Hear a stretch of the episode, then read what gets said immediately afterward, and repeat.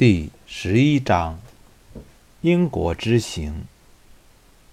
为了心爱的姑娘，年轻的德德尼昂毅然踏上一场充满凶险的旅途。他忠实的朋友们也心甘情愿地相伴左右。在去往英国的路上，面对主教的追捕和其爪牙的百般纠缠。达德尼昂一行是否能够摆脱困境，顺利完成自己的使命？离开了住处的达德尼昂迅速赶到了特雷维尔先生的家里。他认为这是一个既能得到荣誉又能得到金钱的机会，况且还成功接近了他心爱的那个女人，所以此时他乐得心花怒放。他向特鲁维尔先生说明了自己的来意，但是只字没有透露那个秘密。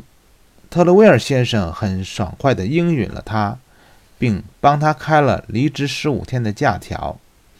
但是当听到达德尼昂要独自前往的时候，特鲁维尔先生却不甚同意。你一个人去不会遇到阻碍吗？我想红衣主教会不惜一切代价地阻止我。达德尼昂回答说：“但是我不怕，先生，哪怕我以身殉职，那么你的使命就无法完成了。我想，也许应该四个人一起去。”特雷维尔先生狡黠地笑了一下：“我会给他们也开假条，就说阿多斯前去休养，博尔托斯和阿拉米斯陪他同去了。”谢谢您，先生。那么一路顺风。对于接到假条的三位火枪手来说，他们多少都有些莫名其妙。但是，当达德尼昂要他们准备好半个月的旅行物品，准备出发的时候，他们又在迷惑中有了一丝了然。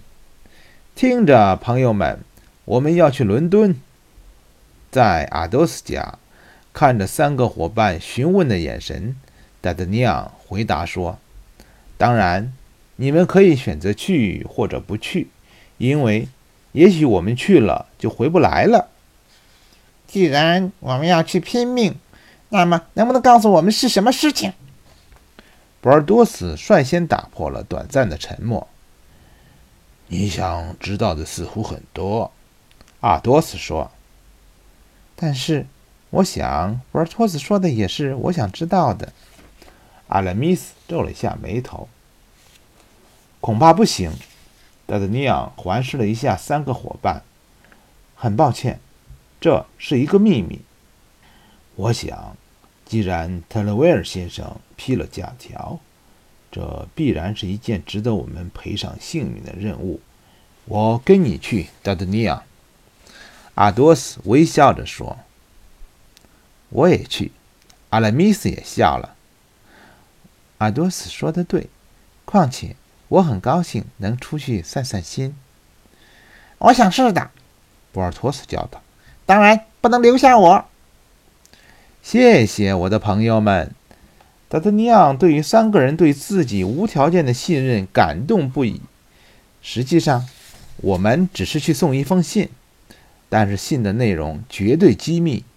假如我们之中有人死了，活着的人一定要坚持把信送到。现在，让我们准备出发吧。好的，出发！三个火枪手齐声说道。凌晨两点，我们的四位冒险家离开了巴黎。四周漆黑的夜色使得他们不由得感受到了威胁。他们一直沉默着，直到天亮。随着太阳的升起，他们的话匣子也逐渐打开了。在阳光下，他们是分外引人注目的。虽然他们无疑希望自己低调再低调，但是受过军队训练的黑色战马一丝不苟地列队成行，以一种雄壮的姿态迈着整齐的步伐前进。他们几个人的跟班儿也是全副武装地紧随其后。这也就让他们隐姓埋名的计划彻底失败。在他们到达上帝利的时候，意外发生了，一个醉鬼过来纠缠，非要跟他们一起敬红衣主教一杯。博尔托斯忍无可忍地说：“要向国王致敬。”陌生人咒骂了一声，拔出剑。该死！你真干了一件蠢事，解决掉他，再尽快赶上我们。阿多斯看着博尔托斯和陌生人缠斗在一起，叮嘱了博尔托斯。随后，三个人就策马而去了。少了一个。当他们确定没有追兵的时候，马速慢了下来。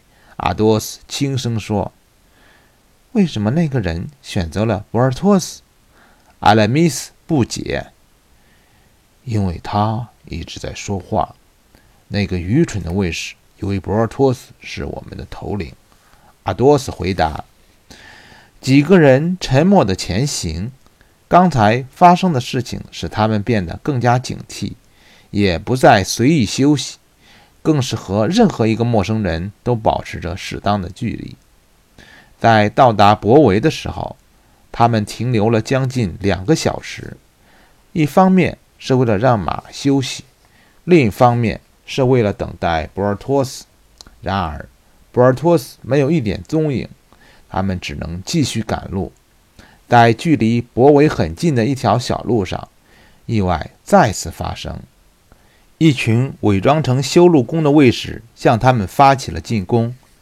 这些卫士藏身在路边干涸的水沟里，而骑在马上的几个人却暴露着没有任何保护，子弹横飞。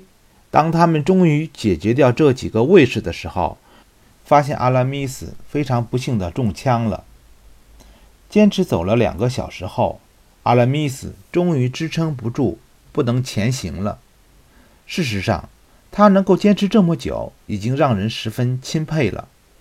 为了不影响前进的速度，他一直在马上努力坚持。